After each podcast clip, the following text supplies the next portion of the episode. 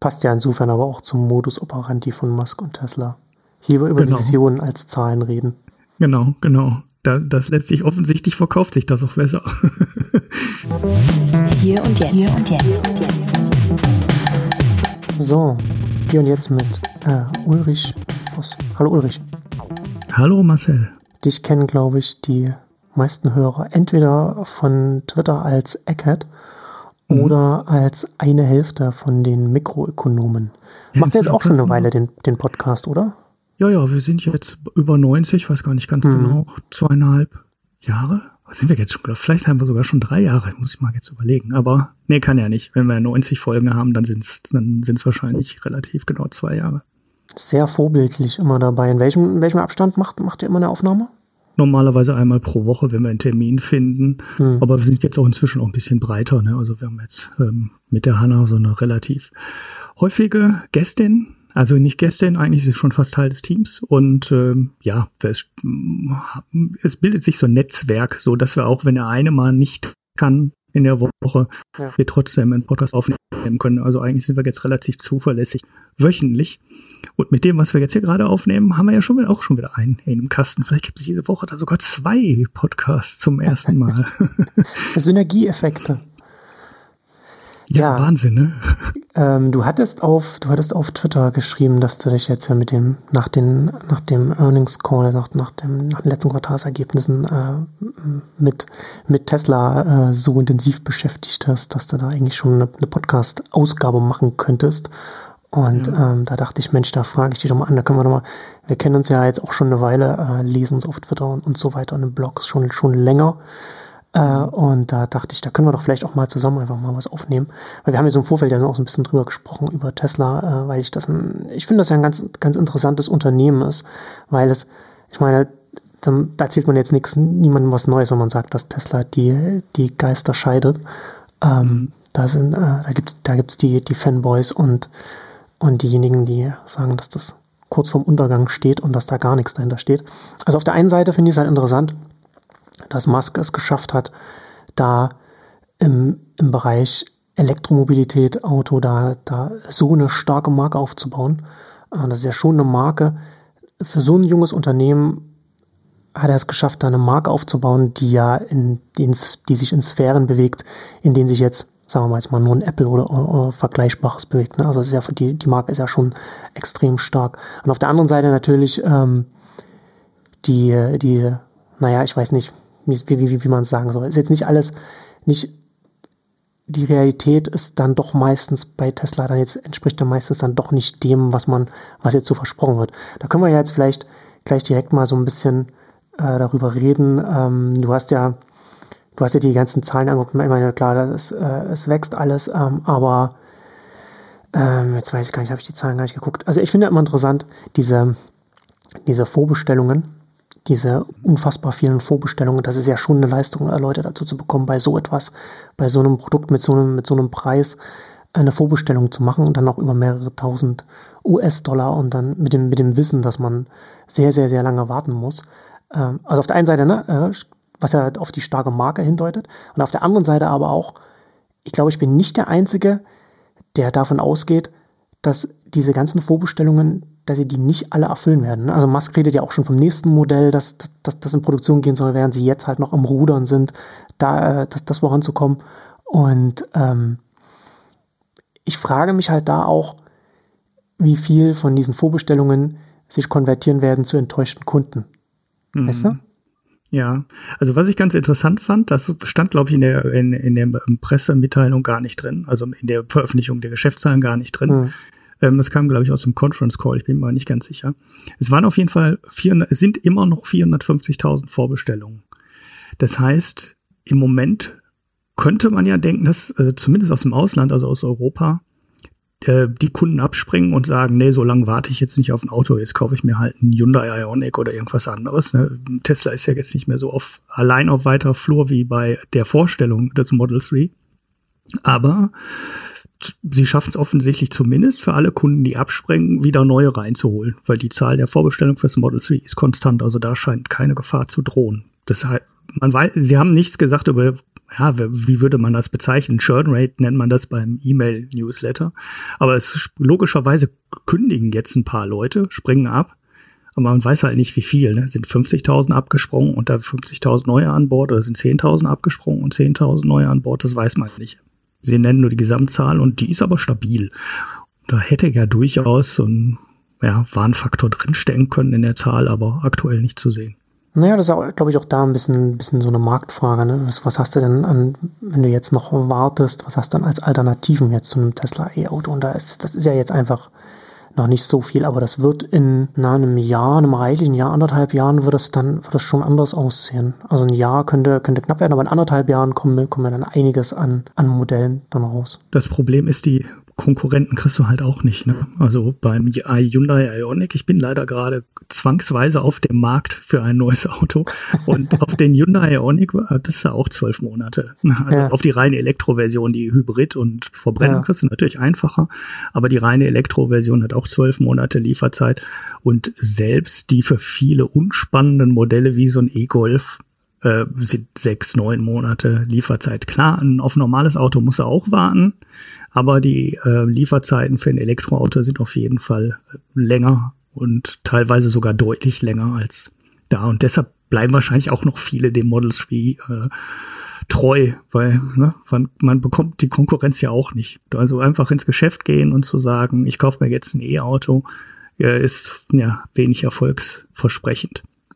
Kleine Anekdote, das einzige Auto, was ich als Vorführmodell gesehen habe, was zum Listenpreis nach der Zeit als Vorführmodell verkauft wurde, war ein Hyundai Ioniq. Da gab es nicht ein Prozent Rabatt drauf, okay. obwohl er danach sechs Monate im, äh, im äh, Laden gestanden hat. Das fand ich schon irre, ja. Also sie sind halt sehr begehrt. Die Nachfrage ist deutlich höher als äh, das Angebot. Ja, ja, genau. Also das ist, das ist auf jeden Fall, das, ich glaube, da gibt es auch keine, keine Zweifel, dass da die Nachfrage nach nach Elektroautos grundsätzlich größer ist, als was da das Angebot ist. Also das, das hört man ja öfter, das kann man, dass, dass da die Wartezeiten da äh, enorm sind. Dass nicht, und dass auch die, die Händler jetzt, die Autohändler jetzt nicht so, sagen wir mal, die Elektromodelle auch äh, pushen und dass das alles noch ein bisschen so, äh, naja, so das, äh, äh, das ganze Ökosystem ist dann noch nicht so on board, was, was, was das angeht. Aber das, ja, das ist, es ist witzigerweise, ich, musste vorhin schmunzeln, dass du, als du gesagt hast, dass du jetzt äh, gerade leider auf, auf Auto suchst. Weil ich habe meiner, meiner Frau auch schon gesagt, dass wir jetzt das Auto, das wir jetzt haben, das fahren wir jetzt, das fahren wir jetzt so lange, bis dann, weil das nächste Auto, das, das ich kaufen will oder das ich mir anschaffen will, das soll kein, das soll dann kein Verbrenner mehr sein. Und dafür muss man jetzt einfach mal noch noch, noch zwei Jahre warten. Genau das war meine Überlegung auch, aber meins ist jetzt halt kaputt. ja, und jetzt muss ich, dummerweise. Und das ist genau zwei Jahre zu früh eigentlich. Ich dachte einmal noch TÜV und dann, ne, dann kaufe ich mir ein schönes Elektroauto und bin raus und dann ist alles gut, aber ja, schade. Ging nicht auf. Genau. Was ist dir denn, ist dir von den, von den Zahlen, die du dir angeguckt hast, irgendwas Besonderes ins Auge gestochen, wo du sagst, das hast du jetzt, das hast du jetzt nicht erwartet, also was jetzt ja, also die große Frage bei Tesla aus, aus äh, finanzieller Sicht ist ja, braucht Tesla noch mal Geld, äh, um die hm. Produktion hochzufahren oder kommen sie mit dem Cashflow aus?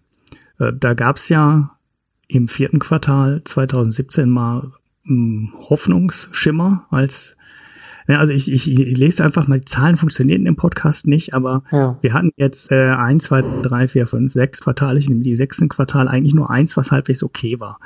Das letzte Quartal 2016 hatte einen Cashflow, der war über eine Milliarde im Minus, dann waren es 842 Millionen, dann waren es 1,3 Milliarden Miese, 1,5 Milliarden Miese und das letzte Quartal 2017 war nur 400 Millionen negativer Cashflow und da konnte man sagen, okay, vielleicht hat Tesla jetzt die Produktion langsam für, bezahlt und finanziert und die kommen jetzt so in die Richtung, wo der Cashflow positiv wird. Das ist ja der erste Schritt, den du machen musst, ähm, um irgendwann mal Gewinne ausweisen zu können.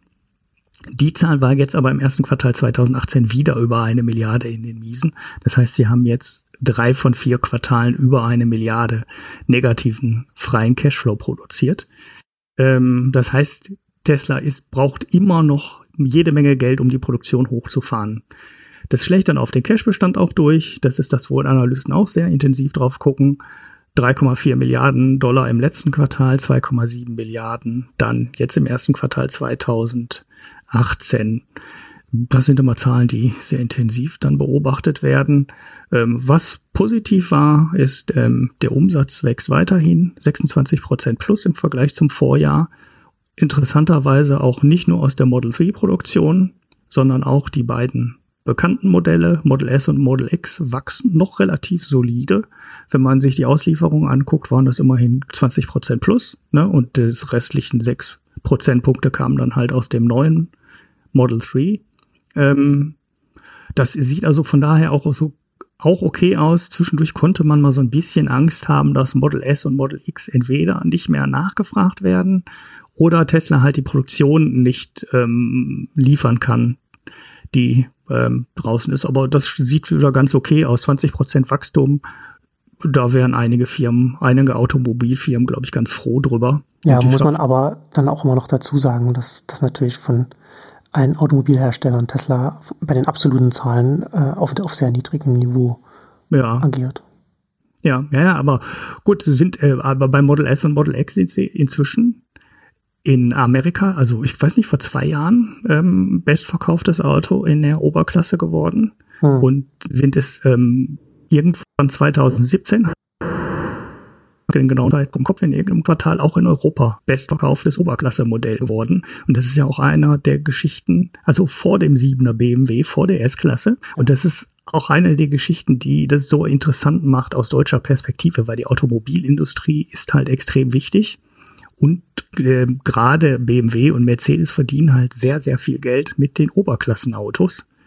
Das sind ja. die eigentlichen Geldbringer. Ne? So A-Klasse, das ja. bringt Volumen und Umsatz, aber Geld bringen eigentlich die Top-Modelle. Und wenn das so ein weltweiter Trend werden sollte, ähm, tut Tesla den deutschen Premium-Herstellern auch schon weh, selbst wenn die absoluten Stückzahlen, die Tesla hat, jetzt nicht so toll sind. Übrigens hat Tesla auch was zum Model 3 gesagt.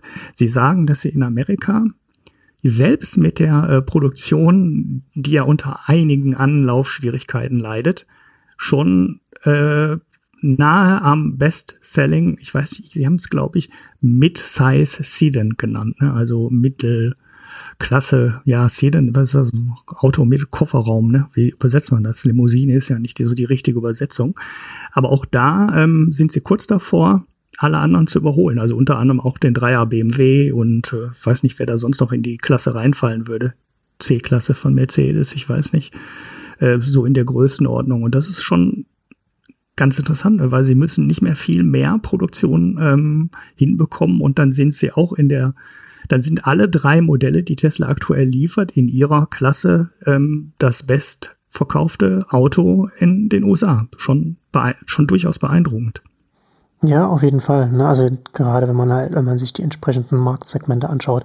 Wobei ich mir ja dann da wieder die Frage stelle, das ist ja die so eine grundsätzliche strategische Kritik, die äh, Horace Statue von, von Symco da, äh, an Tesla äh, richtet, ähm, dass man als neuer Markt äh, als, als ein Unternehmen, das neu, neu auf den Markt kommt, wenn man, wenn man, wenn man sich da etablieren will, also man spricht, ne, also Achtung jetzt ja das böse D-Wort äh, Disruption, also jetzt Disruption nicht als Buzzword, sondern als konkrete ökonomische Theorie, was es ursprünglich mal gewesen ist, äh, ist, ist ja, dass man da, dass man da mit, mit äh, quasi mit asymmetrischen Wettbewerb gewinnt oder, oder Konkurrenz, ne? dass man von der Seite her reinkommt, dass man, dass man von unten in den Markt reingeht, also in die Segmente reingeht, die nicht lukrativ sind für ein etabliertes Unternehmen. Oder ein etabliertes Unternehmen guckt natürlich immer mehr.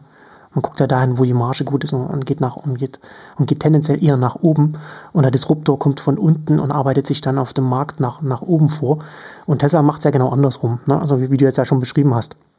Sie sind auf den, auf den hochpreisigen Segmenten eingestiegen.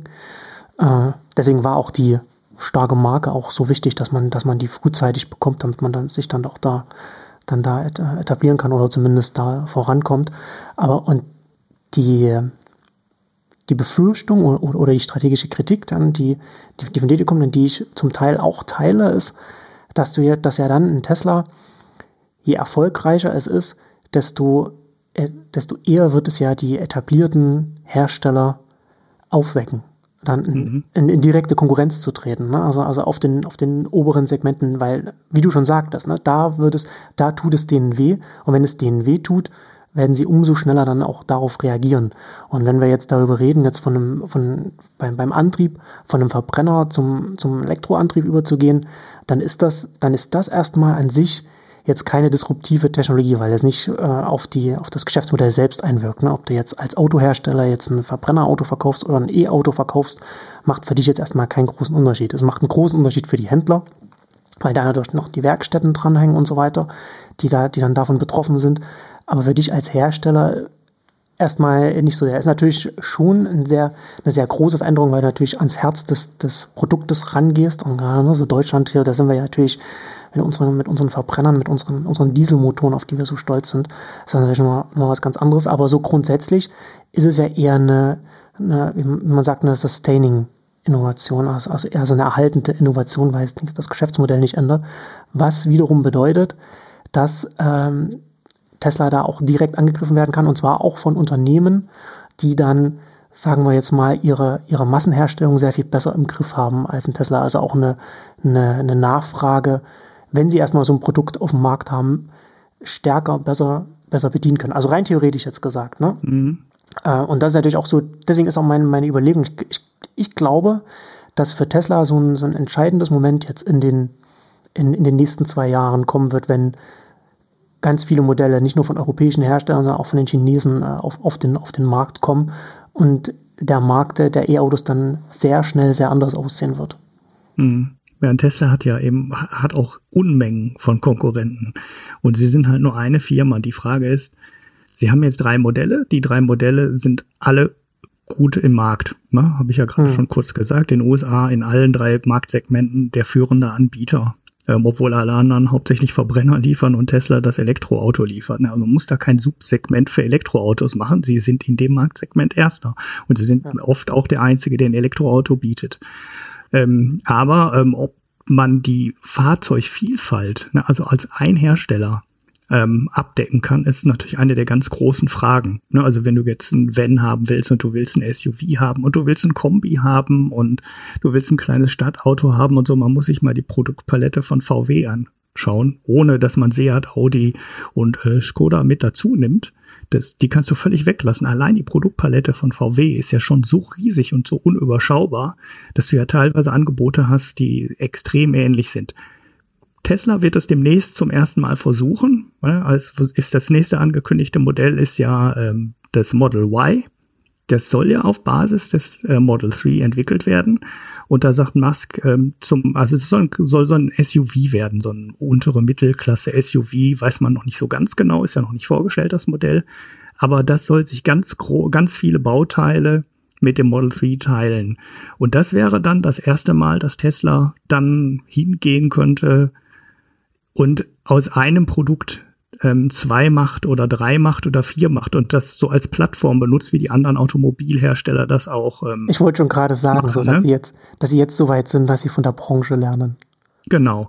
Und äh, das, das ist natürlich dann auch wieder so ein ganz entscheidender Schritt, den die gehen müssen, weil nur mit drei Modellen können die halt nicht richtig groß werden. Ne? Weil so in dem eigentlich größten, zumindest in Europa, größten Segment sind sie halt noch nicht da. Also dem boomenden Segment, das sind halt die SUVs. Klar sind sie da, aber halt mit dem Model ähm, X, das ist halt so ein Panzer, also das ist halt so ein richtiger Panzer, so ein richtiges Monsterteil. Und äh, da, wo jetzt halt viele Autos verkauft werden, der Tiguan oder es wird ja jetzt quasi jeder Kleinwagen auch noch mal in so einer SUV-Version aufgelegt. Und da sind die halt überhaupt nicht da. Und das muss man jetzt erstmal hinkriegen, in den Klassen auch überall mitspielen zu können.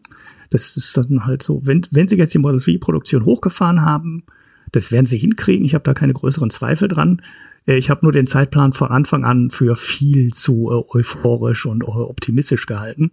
Und jetzt hinken sie halt zwei Quartale hinterher, vielleicht hinken sie auch vier Quartale hinterher und müssen zwischendurch nochmal irgendwann Geld einsammeln. Aber ich glaube nicht, dass Tesla da komplett dran scheitern wird. Okay. Das ist, ist natürlich dann so eine, so eine Zeitschiene, ne? Weil du dann genau in das Problem kommst, was du jetzt gerade angesprochen hast. Irgendwann werden die anderen halt auch Modelle auf dem Markt haben. Und dann wird man sehen, ähm, wie schnell, wie gut die werden und ob Tesla da einen Vorsprung hat, der groß genug ist, dass die Leute alle immer noch blind sagen, ich kaufe jetzt den Tesla, ohne den gesehen zu haben und ohne Lieferdatum zu bekommen und ohne einen Preis zu haben. Ne? Also die deutschen äh, Hersteller, Vorbesteller haben ja immer noch keinen Preis. Es gibt ja noch keinen offiziellen Preis fürs Model 3 in Deutschland. Weiß immer noch keiner. Wird immer so hochgerechnet mit Mehrwertsteuer obendrauf. Aber da weiß keiner, ob die eins zu eins umrechnen, also so umrechnen wie Apple? Also äh, was nicht so richtig schön ist, der Umrechnungskurs, den Apple ansetzt, oder ob die umrechnen, ähm, ja, wie am RAM-Markt, wo alles, äh, wo alles quasi mit dem Währungskurs nur umgerechnet wird und du dann einen europäischen Preis bekommst. Man wird sehen, aber ich war auch skeptisch. Ne? Ich habe auch immer gesagt, ah, das ist alles nicht so kompliziert und das ist alles nicht so schwierig und die europäischen Hersteller werden da schneller aufhören, ähm, aufholen, als sich das mancher Tesla-Fanboy gerade vorstellen kann.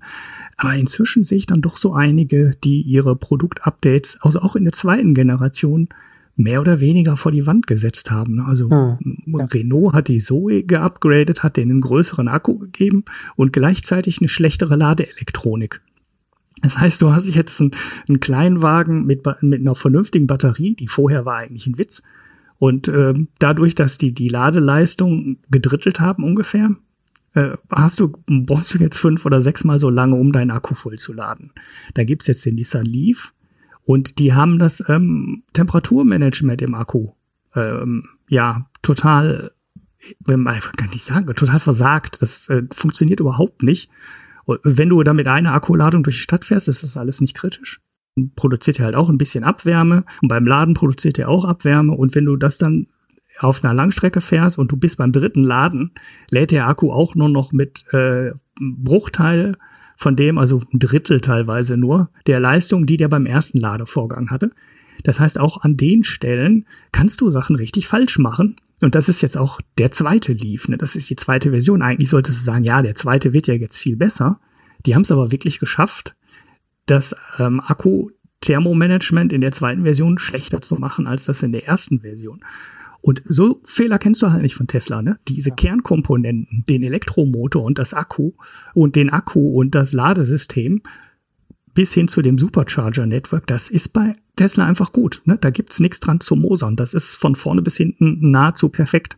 Und da sind, glaube ich, da ist der Entwicklungsvorsprung von Tesla gar nicht so klein, wie ich zwischendurch auch mal gedacht habe. Ja, absolut. Äh, über, über Akkus und, und das Charger-Netzwerk lass uns mal gleich reden, aber um darauf nochmal noch mal einzugehen, was du gesagt hast, da glaube ich, da haben wir beide eine, eine, ähnliche, eine ähnliche Reise gemacht, eine ähnliche Entwicklung gemacht, ähm, weil mir das ähnlich ging, geht. Ich habe vor jetzt auch schon vielen Jahren, 2015 war das, glaube ich, einen längeren Artikel über, über die Zukunft der Automobilbranche äh, geschrieben und damals so, so, so Apple Car und sowas mit drin gehabt und, und also diese verschiedenen Stufen wie, äh, mal, mal aufgeschrieben, ne? dass man jetzt erstmal, dass jetzt so der große Wandel kommt vom, vom Verbrenner zum Elektro, äh, zur Elektromobilität und mit der Elektromobilität, da hängt ja ganz viel dran. Ne? Dadurch, dadurch sinken die Markteintrittsbarrieren und so weiter. Ne? Also erstmal, wie ich vorhin schon sagte, also ich bin ganz stark davon ausgegangen, ja, dass es, äh, dass das Erhalten Sustaining ist und dass, dass da die, äh, die etablierten Hersteller ganz gut mitziehen können. Und dass natürlich dann, aber dann natürlich sich der Markt verändert, weil dadurch äh, ein, ein Elektroantrieb, ein Elektromotor ist sehr viel weniger komplex als, als ein guter Verbrenner, das zu bauen. Ne? Und das, was, was halt dazu führt, dass es dann zu mehr Wettbewerb kommt und so weiter. Ne? Wo man dann ganz, was auch ganz, was auch interessant ist für so On-Demand-Sharing und so weiter, weil dann natürlich dann auch mehr Spielraum reinkommt, wie man, wie man äh, die Vehikel vielleicht selbst konstruiert, ne? weil mehr Unternehmen dann experimentieren und das dann und das dann auch von, vom Formfaktor her dann ähm, größer wird. Und wir sehen das jetzt zum Beispiel auch jetzt hier also hier in Berlin zumindest sieht man das jetzt so, diese, diese E-Roller, die man äh, auch einfach äh, mieten kann oder, oder die E-Bikes, die jetzt, die jetzt kommen. Das ist ja alles auch Teil der Elektromobilität. Mhm. Aber was ich da, aber worauf, was ich eigentlich sagen wollte, also da, und dann kommt ein nächsten Schritt natürlich dann selbstfahrende Autos und so weiter, was dann, was dann wirklich äh, disruptiv ist, weil es die Geschäftsmodelle maßgeblich verändert. Aber worauf ich eigentlich hinaus wollte, ist, ich war auch davon ausgegangen, dass diesen ersten Schritt von Verbrenner zur E-Mobilität, äh, dass, dass den die bestehenden Hersteller noch relativ gut mitgehen können. Oder das, und nicht relativ, dass sie ihn gut mitgehen können, weil das eine technologische Weiterentwicklung ist, keine Geschäftsmodell, nicht geschäftsmodellseitig. Und was ich glaube ich, ebenso wie du unterschätzt habe, ist, wie zentral dieser, der, der Antrieb auch für den, auch für das Unternehmen selbst ist. Ne? Also du hast halt gerade jetzt, wenn du jetzt, wenn du jetzt hier in Deutschland guckst, du hast da, du hast da die, die Autohersteller, die sind natürlich sehr stolz auf die Leistung. Ne? Und das ist, das ist ja auch die deutsche Ingenieursleistung, diese guten äh, Verbrennermotoren. Äh, und, und da hast du die Ingenieure, da hast du den Betriebsrat, da hängen ja auch äh, sehr, sehr viele Arbeitsplätze dran in, in, bei allen Stufen, äh, also auch in, bei allen Gehaltsklassen da, ne? also durch, durch die Bank. Und das wirkt natürlich kulturell auch auf das Unternehmen in, in, in allen Bereichen. Und es ist sehr, weil es so, so zentral ist, fällt es den Unternehmen dann doch sehr viel schwerer, glaube ich, da jetzt diesen, diesen doch sehr fundamentalen Wandel zu machen. Mhm. Mhm. Ja, es, es ist auch eben die Frage, also eine der großen Fragen bei Tesla ist ja, schaffen die es überhaupt irgendwann mal mit ihren Elektroautos Geld zu verdienen? Ne? Weil ich glaube, ja, ich, ich spitze jetzt mal ein bisschen zu, ne? aber das ist, glaube ich, die Überlegung der deutschen Automobilhersteller dahinter. Sie haben keine Lust, Elektroautomobil, äh, Elektroautos zu subventionieren. Ne? Ja, Tesla ja. macht es. Ne? Ja. Tesla verkauft die Autos, ohne damit Geld zu verdienen. Jetzt ist wahrscheinlich nach ein paar Jahren Produktion das Model S und Model X sind wahrscheinlich so langsam so weit, dass sie damit Geld verdienen. Die reden ja selber von Rohmargen von 30 Prozent oder sowas. Das müsste dann eigentlich ausreichen, um da auch nach Steuern Geld mit zu verdienen. Aber sie brauchen halt auch ein paar Jahre dafür. Und jetzt ist die Frage, wenn sie jetzt einen Nachfolger davon entwickeln würden ne, und die Entwicklungskosten wieder umlegen würden, würden sie da von Anfang an direkt wieder Geld mitverdienen? Keine Ahnung. Die deutschen Automobilhersteller mit ihrem Verbrenner aber verdienen Geld. Ne? Das heißt auch, äh, wenn du jetzt sagen kannst, ja, die sind in Amerika jetzt ja nicht mehr Marktführer mit ihren Autos, die verdienen mit jedem Auto Geld und zwar richtig viel. Gerade die Oberklassenmodelle, ne, habe ich ja gerade schon mal kurz gesagt. Und das ist natürlich nicht unbedingt ähm, ein Treiber für den Wandel. Ne? Wenn du von äh, hochprofitablen Mod Autos mit Verbrenner auf äh, Autos umschwenken musst, mit denen du vielleicht die ersten zwei, drei, fünf Jahre kein Geld verdienst. Ja. Das weiß ja, ich weiß nicht, gibt es jemanden, der im Moment mit Elektroautos Geld verdient? Ich glaube, den gibt es einfach nicht. Ne? Und das bremst natürlich so einen Wandel extrem, weil wenn der Betriebsrat dann sagt, hier haben wir ganz viele Arbeitsplätze und da arbeiten ganz viele Leute und verdienen ganz viel Geld damit, ähm, kannst du natürlich auch nicht sagen, äh, hast du keine guten Argumente, wenn du sagst, ja, wir stecken aber jetzt mal ganz viele Leute in eine andere Fabrik, die macht ganz viele andere Sachen und damit verdienen wir dann kein Geld mehr. Das ist, da hast du schon Widerstände zu überwinden und ich glaube auch, dass das den Wandel gebremst hat. Ich glaube, Tesla hat ehrlich gesagt keiner ernst genommen, bis die gesagt haben, wir haben das Model 3 und wir wollen davon eine halbe Million Stück produzieren. Ich glaube, bis dahin hat man die nicht so als wirklichen Konkurrenten gesehen. Bis dahin war es immer noch so ein bisschen, ne, das sind so ein bisschen Spinner, die hörst ja heute auch immer noch so ein paar Stimmen, ne, die dann sagen, ja, die kriegen die Produktion sowieso nicht hochgefahren und ähm, ne, aber meiner Meinung nach kriegen sie es hochgefahren. Ist egal, drei Jahre verzögert. Selbst dann sind sie ein Konkurrent, wenn sie eine halbe Million liefern können. Das ist egal, ob das 2019 wird, wie sie es ursprünglich mal gesagt haben. Das ist jetzt wahrscheinlich zwei Jahre nach hinten verschoben inzwischen. Aber sie sind dann ein ernstzunehmender Konkurrent in dem Markt. Und dann ist äh, der Test da. Dann müssen sie halt irgendwann mal Geld verdienen. Und äh, da wenn sie, wenn die das dann können und die anderen Hersteller können es nicht, dann haben die anderen Hersteller ein Problem. Ja. Naja, und vor allem für die, für die deutschen Unternehmen, äh, glaube ich, ist, was ich am Anfang sagte, die starke Marke auf jeden Fall ein Problem. Weil die deutschen Hersteller natürlich sehr starke globale Marken haben, auf denen sie auf den sie auch stark setzen können, auch wenn das dann, selbst wenn sie das jetzt äh, viel verschlafen und, und dann relativ spät dann drin sind, haben sie immer noch die, also vorausgesetzt, die ganzen Dieselskandale, äh, inwiefern das dann die Marken kaputt macht, ein bisschen wirkt das natürlich auch auf, aber trotz alledem sind die Marken noch sehr stark. Und da hat, da hat Tesla relativ früh es geschafft, da selbst eine starke Marke aufzubauen, was wir jetzt äh, von, von den Chinesen jetzt nicht behaupten können. Ne? In Chile zum Beispiel, äh, da, das, das muss dann halt sich so ein, ein Volvo nehmen oder so. Ne? Da gibt's da ist es natürlich auch ein bisschen, also das ist halt schon, das ist dann schon schwer, schon schwierig. Ähm, war aber auch ein cleverer Schachzug. Kurze, kurze ja. Randnotiz. Ne? Also Volvo war einfach unfassbar preiswert. Und damit haben sie eine gut besetzte Marke in Europa und den USA gekauft auf einen Schlag und haben gleichzeitig einen Haufen Modelle ähm, gekauft, die sie in China auch einfach verkaufen können und haben dafür ein paar Milliarden bezahlt. Ich weiß nicht, was es gekostet hat. Vier, fünf, sechs Milliarden. Also das war ja außer Insolvenz quasi rausgekauft. Und das hat die ja gar nichts gekostet. Und ne, geht in beide Richtungen auf. Sie können die vorhandenen Modelle in China produzieren und können jetzt halt auch alles, was sie in China entwickeln, gerade an Elektromobilität, direkt ähm, in den ganzen Rest der Welt auch ausrollen über die Marke Volvo. Das ist total clever. Aber mhm. Ne, Nebenaspekt. Absolut, ja. Nebenaspekt auf jeden Fall. Geely ist sowieso äh, ganz interessant mit der ganzen Daimler-Geschichte. Das, das, da könnte, auch, man, ja, ja, könnte man auch äh, ausführlich drüber reden, aber das ist ja jetzt, jetzt hier nicht so das Thema. Ähm, lass uns mal Lass uns mal äh, äh, weitergehen. Äh, ich hatte es ja vorhin schon gesagt, ich würde gerne auch noch so ein bisschen so über, über die Akkugeschichte reden, weil ich glaube, was ich halt bei Tesla auch interessant finde, also zum einen bin ich nicht sicher, ich bin nicht so hundertprozentig optimistisch wie du, was, was die Produktion angeht. Deswegen äh, beobachte ich das sehr interessiert, wie sich das, wie sich das entwickelt. Ähm, aber ich finde bei Tesla mindestens ebenso spannend, dass man, dass es ein Unternehmen ist, bei dem nicht ganz klar ist, ob es in zehn Jahren noch als ein Automobilhersteller wahrgenommen wird äh, äh, oder ob es nicht eher ein Unternehmen ist, das zwar auch Autos äh, produziert und, und verkauft, aber so der Schwerpunkt äh, vielleicht ganz woanders liegt, weil sie ja zum einen das Supercharger-Netzwerk aufbauen, bei dem sie ja jetzt wohl auch gesagt haben, dass sie tendenziell, dass sie sich vielleicht auch vorstellen könnten, das, das zu öffnen.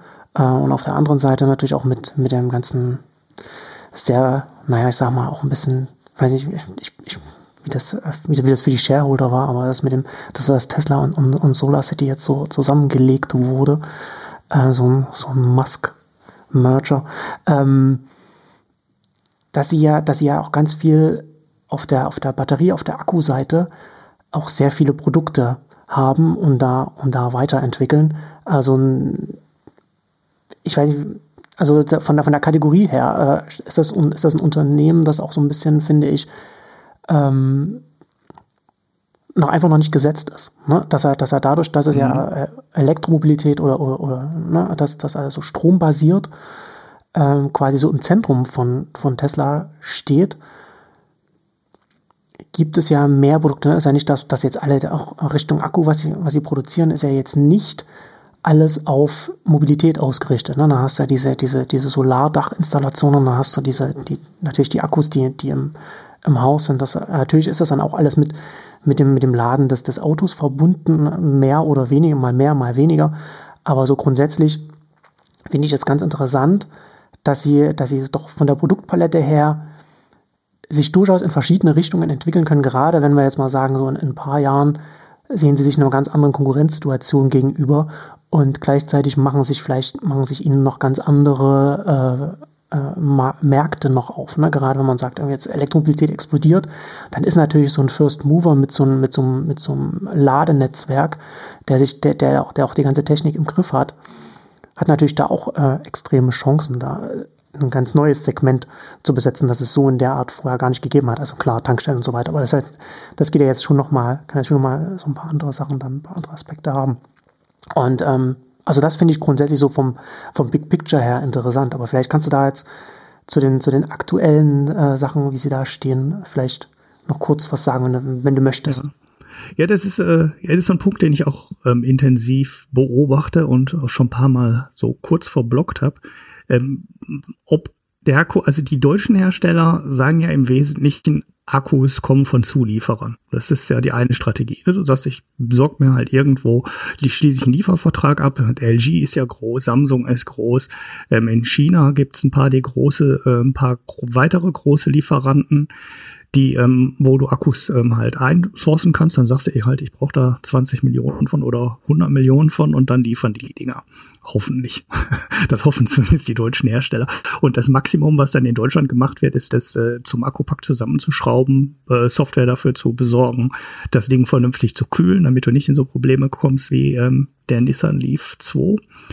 Und Tesla macht es anders, hat die komplette gegengesetzte Strategie und sagt, ähm, für wenn du Elektromobilität ähm, und eigentlich Strom in Zukunft denken willst, musst du den Akku selber im Griff haben.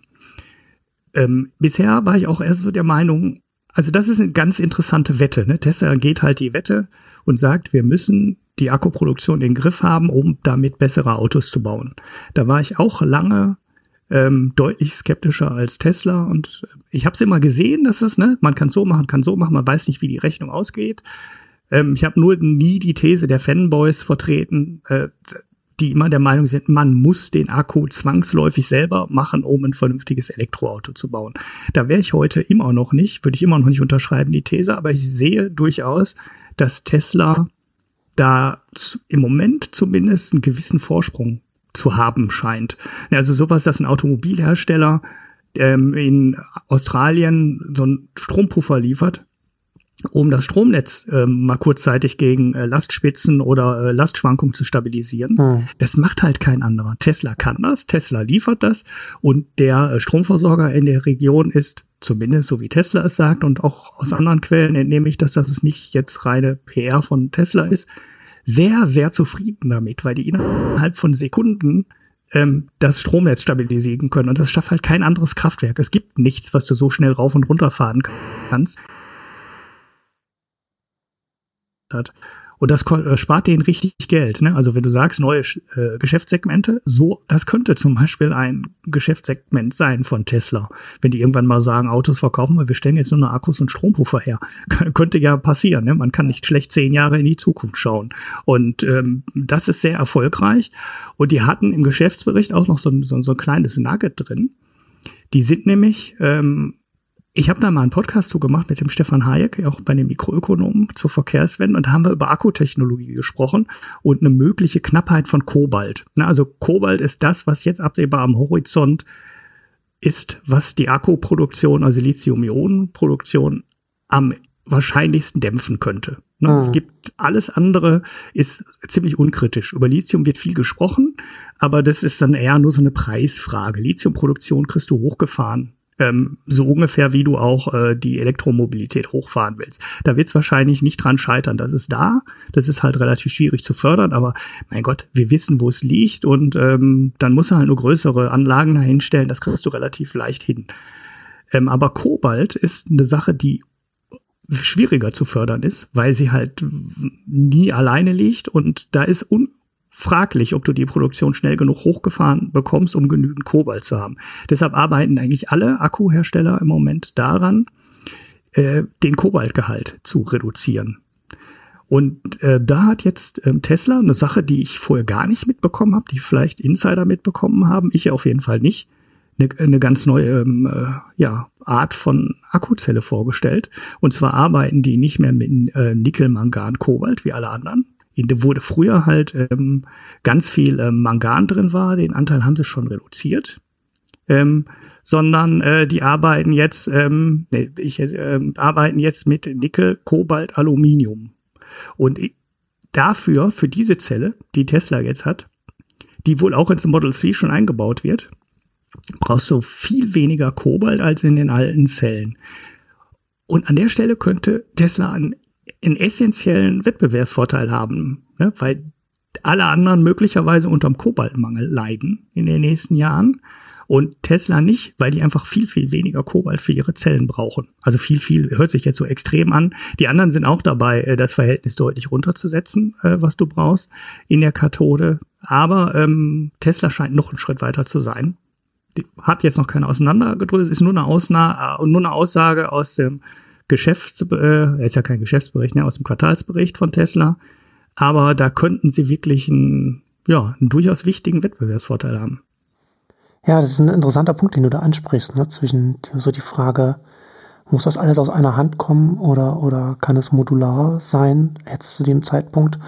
Und äh, da kann man gute Argumente für, für beide Richtungen sehen. Ne? Also zum einen sehen wir bei, bei Tesla, was du schon angesprochen hast, das ganze, ganze äh, Energien auch, auch äh, Wärmemanagement bei, bei Batterien. Und grundsätzlich, ne, also, also alles von, von Anfang bis Ende aus einer Hand, gibt dir natürlich dann durchaus einen Vorteil und man sagt ja, auch, also ist ja schon so, wenn, wenn ein neuer Markt entsteht, dann ist es für ein Unternehmen besser, alles aus einer Hand anzubieten, weil es sehr viel schneller reagieren kann auf, auf den Markt und sehr viel schneller was anpassen kann, weil man eben noch nicht weiß, wie das Produkt und wie grundsätzlich der Markt dann am Ende dann, dann aussehen wird. Und auf der anderen Seite kann man natürlich dagegen argumentieren, dass man sagt, so, dass Batterien eher Richtung Commodity gehen und es dann da eher darum geht, dass man um, um Skaleneffekte, dass man möglichst viel davon produziert, weil man, weil man sich kaum differenzieren kann. Und dann natürlich, und dann kommen wir zum nächsten Schritt natürlich dann bei der, bei der Kapazität, die da in China aufgebaut wird. Und was hat da ein, Tesla für eine Chance dagegen? Na, also das sind also so zwar die zwei Seiten der Medaille, wo jetzt noch nicht, wo man heute, sehe ich genauso wie du, nicht klar sagen kann, ob das jetzt, ob Tesla das jetzt genauso richtig macht oder ob sie da sich äh, in, in einer Sackgasse verrennen, das kann man so, das kann man so eindeutig jetzt nicht sagen. Hm. Naja, sie haben sich auf jeden Fall mit, sie haben sich ja mit Panasonic zusammengetan und damit haben sie einen der großen etablierten Hersteller mhm. und auch äh, forschungsstärksten Unternehmen als Partner an der Seite. Das ist ja kein reines Tesla-Ding, diese Akkufabrik. Also die Gigafactory ist ja immer mit, mit Panasonic zusammengebaut. Und ja, sie kämpfen halt gegen viele, ne? LG und Samsung und die ganzen chinesischen Herstellern. Und da wird man am Ende sehen. Aber definitiv, im Moment scheint Tesla ähm, eher einen Schritt vorne zu sein. Also im Moment sieht es nicht so aus, als wäre es Commodity man muss ja sehen, die anderen steigen ja auch alle ein. Der Toyota entwickelt auch eigene Zellen. Die haben ja noch eine ganz andere Akkutechnologie, wie ich in den letzten Monaten irgendwann mal gelernt habe. Über einen meiner Blogartikel, wo dann ein Kommentar von jemandem kam, der da auch echt Ahnung von hat. Und die haben noch eine andere. Und dann gibt's ja sowieso dann irgendwann 2025, so sind jetzt so die Schätzung, wird's dann auch ähm, diese Festkörper-Akkus geben, die dann auch unter Umständen ganz ohne Kobalt auskommen und ja, da also, ob dann, ne, bei der jetzigen Technologie ist Tesla führend. Jetzt, wie weit vorne weiß man, kann man auch schlecht abschätzen.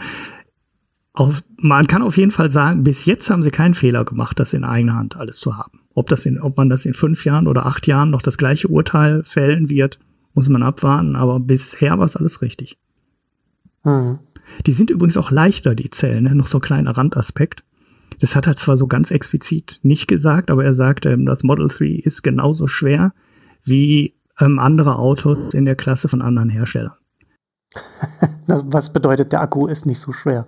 Ja, das heißt, der Akku ist halt ein bisschen leichter und ja. äh, das, was halt der, äh, der, der Akku muss leichter sein, weil bisher waren die ähm, Teslas halt immer schwerer, dadurch, dass der Akkupack schwer war.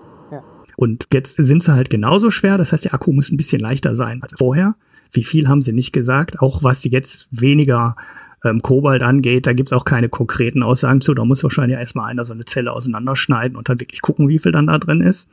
Aber ähm, bisher haben sie eine gute Technologie, auf jeden Fall. Ja, ja, absolut spannend.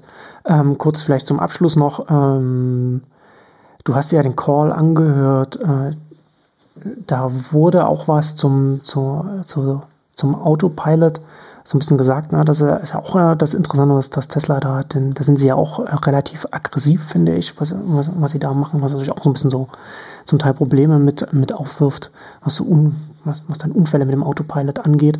Und auch, also auch der Name ist natürlich auch gewagt, sagen wir jetzt mal so. Das ist mein Hauptkritikpunkt, ja. Ja, aber, aber grundsätzlich sind sie natürlich da auch in einer Position, wie wenige in dem Bereich, die da, die da etwas machen, weil sie da sehr viel Daten sammeln können, wenn das, wenn das von den, von den Autobesitzern da äh, genutzt wird. Und ja, also zum einen interessant, ich habe jetzt mal hier dein, in, dein, in deinen Notizen, die du, die du mit mir geteilt hast, mal nochmal geguckt, finde ich, ähm, dass ihr dann auch äh, Richtung, Richtung LKW da ähm, machen sie, arbeiten sie auch. Also haben sie, ich weiß gar nicht, haben sie, haben sie schon was vorgestellt, ne? Ähm, da finde ich interessant. Da gibt es auch schon Vorbestellungen für, ja, ja. Da finde ich, da finde ich interessant, dass sie da äh, das sagen, was, was, was natürlich dann naheliegend ist, ne? Also dass das Platooning dann in dem Bereich, dann, wenn, wenn man Autonomie und LKW zusammennimmt, dass man dann mit dem Platooning dann natürlich dann direkt in, in einen Bereich kommt, also in ein, in ein Aufgabenfeld kommt, das von, das von äh, Zügen abgedeckt wird. Und da wird es dann natürlich auch nochmal interessant. Da könnte so ein Unternehmen, schon allein das ist ein, ist ein riesen Marktfeld, wenn man sich da als Unternehmen, als Hersteller für so etwas schafft, zu, wenn man das schafft, da zu etablieren. Aber da ist natürlich dann auch nochmal so, ein, so ganz viele Felder, die Tesla so aufmacht. Ne? Also mhm. wir haben jetzt darüber über, wir haben, sie, sie bauen Elektroautos im oberen Segment, sie, bauen, sie, sie arbeiten an, an, den, an den Batterien, sie haben, sie, sie arbeiten an, an einem selbst, an selbstfahrenden Funktionalitäten. Sie arbeiten jetzt äh, an, an elektrischen LKWs, die dann auch mal äh, über selbstfahrend und so äh, verknüpft werden könnten mit, äh, äh, was man als, als Platooning so zusammenfasst. das ist dann schon, das sind schon echt viele Felder, aber alles sehr spannende Felder, in, in denen, in denen sie da arbeiten. Hm, auf jeden Fall. Das, äh, allein dieses Platooning, ne? ich, ich habe bis heute nicht verstanden, ob noch in einem der hintereinander fahrenden LKWs dann ein Mensch sitzt oder mhm. ob der komplett autonom fährt. Naja, kann ja dann vorne sitzen, ne? Ist ja wieder, wieder Zugführer dann. Genau, und die, die das, wenn man ein halbwegs modernes Auto hat mit äh, den Fahrassistenten, die man heute alle kaufen kann, weiß man, dass man äh, auf der Autobahn heute mit so einem äh, Abstandsdingen auch problemlos hinter seinem äh, Vorfahrer hinterherfahren kann. So, das Auto hält den Abstand und das funktioniert. Das ist ja eigentlich schon proven Technology. Also da sehe ich jetzt ehrlich gesagt auch so den ganz großen Vorteil von Tesla nicht, weil wenn man die Systeme kennt, die die deutschen Hersteller da verbauen, also auf einer Spur im definierten Abstand hinter dem Vordermann herfahren. Das schaffen die deutschen her, das schaffen die deutschen Hersteller auch. Das kannst du heute kaufen. Dann musst du da so ein Fahrassistenzsystem für zwei oder 3.000 Euro dazu kaufen. Ähm, aber dann hast du das eigentlich. Aber Tesla ist immer die Firma, die sowas äh, so visionär nach vorne trägt. Ich kann mich an 10, 15 Jahre alte ähm, Berichte erinnern, wo VW das dann vorstellt und sagen, hey, wir fahren jetzt hier demnächst mit äh, mehreren PKWs hintereinander auf der Autobahn und wenn wir 130 fahren, sparen alle Autos dahinter 30, 40 Prozent Sprit, weil die im Windschatten fahren können. Ne, nur Tesla macht sowas, ne? Die machen es halt fertig und bringen es dann auf den Markt und verkaufen dann auch die Version äh, vom Platooning und sagen dann halt, fahren halt vier LKWs hintereinander. Wir brauchen keine Giga-Liner. Wir lassen einfach vier komplette LKWs hintereinander herfahren und dann kannst du den Verbund auch jederzeit wieder auflösen. Und das hat ähm, Elon Musk dann auch in dem, in dem Conference Call nochmal ganz gut erklärt. Du musst halt nicht mehr umladen. Ne? Du packst es, äh, deine Ware direkt auf den LKW kannst dann ähm, im Platooning über die Autobahn die lange Strecke fahren und dann trennst du es halt irgendwann wieder auf und dann fahren die LKWs halt einfach wieder alle weiter. Hm. So beim Zug musst du halt immer umladen, wenn du die ja. lange Strecke auf dem Zug machen willst. Und das kostet halt jede Menge Zeit. Und äh, wenn du nur noch einen Fahrer brauchst für so einen Verbund, das ist halt der Hauptkostenfaktor. Ähm, äh, dann bist du mit dem LKW halt sehr schnell in der Region, wo die Bahn auch ist und du sparst ja diese ganze Umladerei. Ne, Sprit sparst du zusätzlich auch noch, ne, weil die Autos dahinter wieder, wie gesagt, wieder im Windschatten fahren können und weniger Energie brauchen. Also Sprit ist es ja nicht mehr, ist ja Strom. Und das sparst du. Dann bist du auf einmal im, im, mit dem Lkw-Verkehr auf ganz anderen äh, Dingen wettbewerbsfähig, als du vorher warst. Und da sehe ich aber, äh, weiß ich auch nicht. Da ist wahrscheinlich wieder so eine Technologie, die ganz neu ist und dann denke ich, ah, so groß ist der Wettbewerbsvorteil von Tesla doch nicht und in drei Jahren denke ich wahrscheinlich, ja shit, vielleicht doch. und dann kommen Volvo und MAN doch wieder nicht hinterher und Mercedes, obwohl die diese Abstandsdinger doch immer haben. Also ich kriege jedes Mal eine Krise, wenn ich die Zeitung aufschlag und dann ein LKW hinten in den Stau fährt und ähm, paar Menschen äh, damit äh, verletzt oder möglicherweise sogar umbringen. Dann frage ich mich auch, wieso dürfen die überhaupt noch fahren? Ne? Also so ein Notbremsding gehört doch in jeden LKW heute rein. Ja. Wenn ich da hinten 40 Tonnen drauf habe, ich muss das Ding doch automatisch bremsen können. Und die sind ja auch da, nur fahren halt Unmengen von uralten LKWs rum und die haben es halt noch nicht. Und da müsste man, müsste, könnte man viel strengere Vorgaben machen. Und äh, ja, wäre vielleicht auch gut gewesen für die deutsche Politik, wenn sie viel früher viel strengere Vorgaben gemacht hätte, weil dann hätte sie die Hersteller früher gefordert. Also das, was jetzt Tesla von den deutschen Herstellern fordert und wo Tesla herausfordert, das hätte ja auch der Gesetzgeber alles schon machen können. Ne? Man hätte halt sagen können, wir machen die CO2-Werte und verschärfen die einfach mal so weit, dass ihr Elektroautos rausbringen müsst. Ne? Oder wir wollen äh, so Sicherheitssysteme zwangsläufig in den Autos haben, dann wären die deutschen Hersteller möglicherweise auch viel weiter mit ihren Autopiloten und den Abstandshaltern. Ne? Und wir hätten die Dinger schon auf der Straße das ist immer, ähm, ne, man darf halt auch nicht immer auf die Lobbyisten hören. Ne? Die haben den gleichen Bedenken wie dann innerhalb der Firma. Der eine Teil verdient Geld und dann will man halt nicht drauf verzichten und ja. will nicht in die Zukunft investieren. So ja. abgespalten. Ja, das ist ja das natürlich viel erwartet von, von unionsgeführten Regierungen. Wir haben ja jetzt schon seit relativ langer Zeit unionsgeführte Regierungen. Das wäre vielleicht mit einer grünen Koalition oder so wäre das vielleicht noch möglich gewesen. Aber selbst dann, also selbst jetzt bin ich noch verblüfft, was für äh, öffentliche Debatten teilweise hier in Deutschland zu diesen Themen geführt werden. Also jetzt selbst 2017, 18 jetzt noch, während ringsrum auch in den, in den europäischen Großstädten die äh, Verbrennerverbote und, und Quoten eingeführt werden, äh, geht man hier, geht man hier auf die Barrikaden, wenn äh, die Grünen, was haben, was haben sie, was waren sie, eine Quote ab 2030 oder so, also, also schon selbst, selbst für so eine grüne Partei noch relativ niedrig gestapelt. Und dann läuft ja eine, eine, eine FAZ und eine Bild und so, die laufen ja dann sofort amok und die deutsche Automobilherstellerindustrie gibt dann gleich die Studien raus, was das alles an, an Arbeitsplätzen kostet.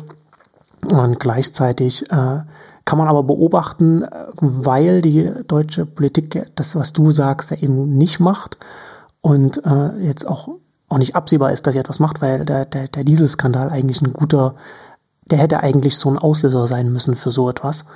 Ähm, weil sie das nicht machen, beobachte ich jetzt bei den deutschen Automobilherstellern so, so dass, dass, sie, dass sie zunehmend so zweigleisig fahren, dass sie weiterhin den Diesel gerne für den deutschen Markt pushen würden. Also da, da, hat man natürlich dann auch die Produktionskapazitäten und so weiter. Irgendwo muss das ja hinlaufen. Also kommt das halt hier hin. Während man international sehr viel stärker Richtung Elektromobilität auch investiert. Auch, auch in äh, ob das jetzt äh, Batteriefabriken, so, so, so Volkswagen und sowas, was sie da zum Teil machen. Ähm, das sehe ich so ein bisschen, dass, da, dass das zunehmend so zweigleisig. Ich bin nicht ganz sicher, wie weit das gehen kann, sowas überhaupt. Äh, aber auf jeden Fall macht es aktuell so ein bisschen den Eindruck, als wenn man versucht, da mit dem, da den deutschen Markt quasi noch so ein bisschen zu melken mit den, mit den, mit den alten, mit den alten äh, Dieselsachen, die man da noch so im Regal rumliegen hat. Wobei natürlich jetzt auch, ich weiß nicht, ob du das gesehen hast, da sind jetzt auch so Zahlen rausgekommen, dass natürlich auch in Deutschland auch, auch der Diesel massiv ab, abgestürzt ist und jetzt wir, äh, der deutsche Markt bei den Elektroautos erstmals äh, in absoluten Zahlen äh, Norwegen hinter sich gelassen hat, was ja alles immer noch relativ niedrig ist und sowas. Aber ja, Norwegen ist ja viel kleiner. Ja. Nichtsdestotrotz, trotz, trotz der ganzen Medienkampagnen äh, bewegt sich auch hier auf dem Markt was. Mhm. Ja, es will halt keiner einen Diesel kaufen im Moment, ne? Das wäre ja auch, das ist ja auch ökonomischer Wahnsinn, ne? Also wenn du jetzt einen Diesel, du hast ja, die Wiederverkaufswerte werden ja nicht super werden von, von Dieselautos, die du heute kaufst. Mhm. Sie verkaufen auch die Diesel im Moment mit echt ähm, herben Rabatten. Also ich habe mir so ein paar Angebote kommen, Angebote angeschaut, wo ich dann nicht den äh, Verbrennungsmotor ausgewählt habe, also wo ich nicht gesagt habe, ich will einen Benziner. Und teilweise wird der, äh, wird der Diesel de facto nach Rabatten oder in Leasingraten, wo es dann nicht so sofort so auffällt, äh, fast zum gleichen Preis verkauft wie der Benziner. Und früher waren halt zwischen dem gleich starken Diesel und dem gleich starken Benziner locker äh, 2000, 3000 Euro Unterschied. Und der passt auf nur, die werden die halt nicht mehr los. Das ist ganz einfach. Ja. Die will, die will, will sich keiner so ein Auto auf den Hof stellen oder dann in fünf Jahren möglicherweise gar nichts mehr verkriegst. Ist ja auch in fünf Jahren völlig unklar, ob du für einen Verbrenner überhaupt vernünftigen Preis kriegst. Stell dir vor, dann sind die Elektroautos äh, so weit und du hast die ersten Innenstädte, die zu sind. Genau, du kommst nicht ähm, mehr überall hin damit. Du kommst nicht mehr überall hin und dann ist der Wiederverkaufswert total im Eimer. Und wenn das Ausland dran zieht, hast du ja nicht mal mehr die Möglichkeit, die ins Ausland zu verkaufen, wie, genau. wie jetzt mit dem Benziner. Ne? Also Amsterdam und London, Madrid und wir haben einige Städte inzwischen. Äh, ja, Oslo sowieso in, in Norwegen, wo du einfach, wo du fast sicher sein kannst, dass du 2025 mit dem Verbrennungsmotor nicht mehr in die Stadt reinfahren kannst. Und das wird in Deutschland auch kommen. Das ist nur eine Frage, also die deutsche Politik bremst meiner Meinung nach einfach nur so lange, wie die deutschen Hersteller ähm, kein vernünftiges Elektroauto-Angebot auf dem Markt haben. Und sobald die das haben, hört auch die, die äh, Lobby auf in Deutschland, ja. die, alten Autos, die alten Verbrenner zu verteidigen. Und dann ist den Automobilherstellern das so sofort recht. Ne? Also die sagen dir das nie so. Jetzt tun die so, als wären die, würden die für den Autofahrer äh, kämpfen ne, und den Diesel am Leben erhalten. Aber wenn die Elektroautos liefern können, ist denen doch nichts lieber als äh, ein Diesel, der nicht mehr fahren darf. Das ist ein neu verkauftes Auto. Genau. Ne, und ja, da wird absolut. das so schnell werden die äh, die Fahnen äh, wechseln, die Seiten wechseln. Ähm, da kannst kannst du gar nicht gucken. So schnell äh, ändert sich da die Lobbypolitik. Genau. Und die, die heute dann die Dieselautos gekauft haben, die schauen dann morgen in die Röhre. Die haben genau. dann Pech gehabt. Äh, hast du noch irgendwas, willst du noch irgendwas anmerken zu Tesla? Hast du irgendein noch ein schönes Schlusswort, was, du, was du uns noch mitgeben möchtest? Äh, ne, ich habe eigentlich auch so, ich glaube, so die ganz großen Punkte haben wir. Ich, ich mache in unserer Version, ne, also ich werde das bei uns auch veröffentlichen bei den Mikroökonomen. Ja. Da erzähle ich noch was zu dem Conference Call, so eine so kurze äh, Auffassung, weil es war der lustigste Conference Call, den ich jemals gehört habe, wo Elon Musk die Analysten, ich meine die wichtigsten Leute in der Finanzbranche, mhm. einfach ja, weiter Fragen stellen lässt und so ein YouTuber dann dazu holte, der ähm, Elon Musk da mal die Fragen stellt. Das war absolut grandios. Ähm, ähm, ne, sonst haben wir glaube ich, wir haben echt viele Sachen jetzt besprochen. Das mit der Öffnung der Ladesäulen fand ich noch interessant, das hat er auch in einem Conference Call gesagt. Weil da gab es, glaube ich, schon mal so Aussagen, dass das kein Walled Garden ist. Die hat er jetzt eigentlich mehr oder weniger nur wiederholt. Aber wenn er der Supercharger Network für andere öffnen würde, wäre es schon eine Geschichte, da müsste man die Firma auch ein bisschen anders bewerten, ne? weil ich glaube, da kam, ja. ähm, also ich weiß gar nicht, ob das gut wäre für den Wert der Firma, wenn, wenn wir es wirklich öffnen würden, ähm, weil ja bisher kam ja, man kann schon davon ausgehen, dass sich manche Leute Tesla gekauft haben und nicht ein anderes Modell, weil die Supercharger von Tesla sind und die halt auch nur für den Tesla funktionieren. Ja, und nur das passen. ist ja auf jeden Fall ein, ein, ein sehr gutes Argument für ein Tesla-Auto. Genau, das war bisher ähm, ein Punkt für Tesla. Und wenn die jetzt wirklich sagen, nö, da könnt ihr jeden dran anschließen, packt euch einen Adapter in euer Auto rein und dann könnt ihr euer Auto auch damit laden, auch wenn es vom BMW oder VW kommt. Äh, ja, ähm, man wird sehen, ob da überhaupt was raus wird. Ne? Also es gab auch keine Gespräche und so hat man dann nachher in den Medien gelesen, also in Deutschland von den Betreibern, die haben gesagt, nee, wir haben keine Anfrage von Tesla und wir haben auch noch nicht mit denen gesprochen, aber ähm, Zusammenarbeit wäre durchaus interessant. Wird man sehen, ob das kommt oder ob das jetzt einfach nur so dahergesagt war, dass man sich das vorstellen könne. Ähm, das wäre so vielleicht so ein Punkt, über den man auch wahrscheinlich schon wieder so einen halben Podcast alleine machen könnte, was das für Auswirkungen hätte. Und naja, anderes so großes Projekt wäre halt, was viele Tesla-Fanboys sagen, ne, von der Solarzelle bis zum Auto. Das ist natürlich auch eine sehr spannende Vision. Du hast ein Haus, in Amerika genau. in deinem Vorort stehen, packst dir die Solarzellen von der Tesla-Tochter ähm, drauf, hast den äh, Wall, die Wall-Charger-Dings da in deiner Garage hängen, in denen der Strom gespeichert wird. Und du erzeugst ja quasi jeden Tag äh, den Strom äh, für dein Auto. Und du hast einmalige Investitionskosten und du musst nie mehr tanken, weil du dir jeden Tag deine Auto, deine Tank, deinen Akku in deinem Auto wieder neu auffüllen kannst mit dem Strom, den du tagsüber auch mit deinen Solarzellen produziert hast. Und du hast alles aus einer Hand. Ne? Auch super interessant. Und was man dann auch noch dazu nehmen könnte, wäre, was ist denn, wenn du den Akku als Stromspeicher fürs äh, Stromnetz benutzen würdest? Ne? Da ist Tesla auch in einer gar nicht so schlechten Ausgangsposition, dadurch, dass sie das als alles im Griff haben. Ne? Sie haben die, äh, sie haben die Software im Griff. Ne? Also Hardware finde ich jetzt gar nicht so interessant, aber sie haben die Software im Griff. Wenn die das Feature haben wollen, äh, dass der Tesla-Akku auch Strom ans Stromnetz abgeben kann, nachts, wenn du das am nächsten Tag nicht brauchst, sagst du halt, oh, verkaufe ich den Strom halt, wenn die Nachfrage gerade hoch ist oder ich lade den Strom, wenn er billig ist. So Sachen kann Tesla halt sehr einfach einbauen, weil die dann äh, den Stromspeicher und das Auto und die Ladeelektronik und alles halt in einer Hand haben. Da wird Tesla bestimmt der erste Anbieter sein, der da Lösung für präsentiert. Auch wenn, die, wenn alle anderen das in den Labors auch haben, fertig haben, als erster wird es Tesla, weil die halt das von die ganze Kette durch im Griff haben. Da ist auch jede Menge Potenzial drin. Ja, absolut. Das ist, das ist ja das Interessante an dem Unternehmen. Es sind so viele potenzielle große Märkte, mhm. in, dem das, in dem das Unternehmen führend sein könnte. Also auf jeden Fall ein spannendes Unternehmen. Da genau. Wie du vorhin schon gesagt hast, die, vielleicht sind die in zehn Jahren ja nicht mal mehr Automobilhersteller. Hm. Und äh, du, du kannst heute genug Sachen in der Firma sehen, wo du sagen kannst, ja, die gibt's dann immer noch in zehn Jahren und sind möglicherweise sogar wertvoller als jetzt, ohne dass die Autos produzieren, weil die in echt viele Bereiche haben, wo die spannende Technologien und spannende Lösungen vorstellen können. Genau. Oder die Autos eben noch als Vanity Project noch weiter äh, gebaut werden, weil es genau. einfach, weil man, muss, weil man sich einfach erlauben kann, aber das Kerngeschäft dann äh, ganz woanders liegt. Aber, ja, spannende Sache. Ich danke dir für, für, die, für die Einblicke und für das Gespräch. Ja, ich dir auch, ne? Weil ich habe ja jetzt auch einen Podcast fertig. Stimmt. Genau. Ähm, ja, und danke fürs Zuhören und bis zum nächsten Mal. Tschüss. Tschüss.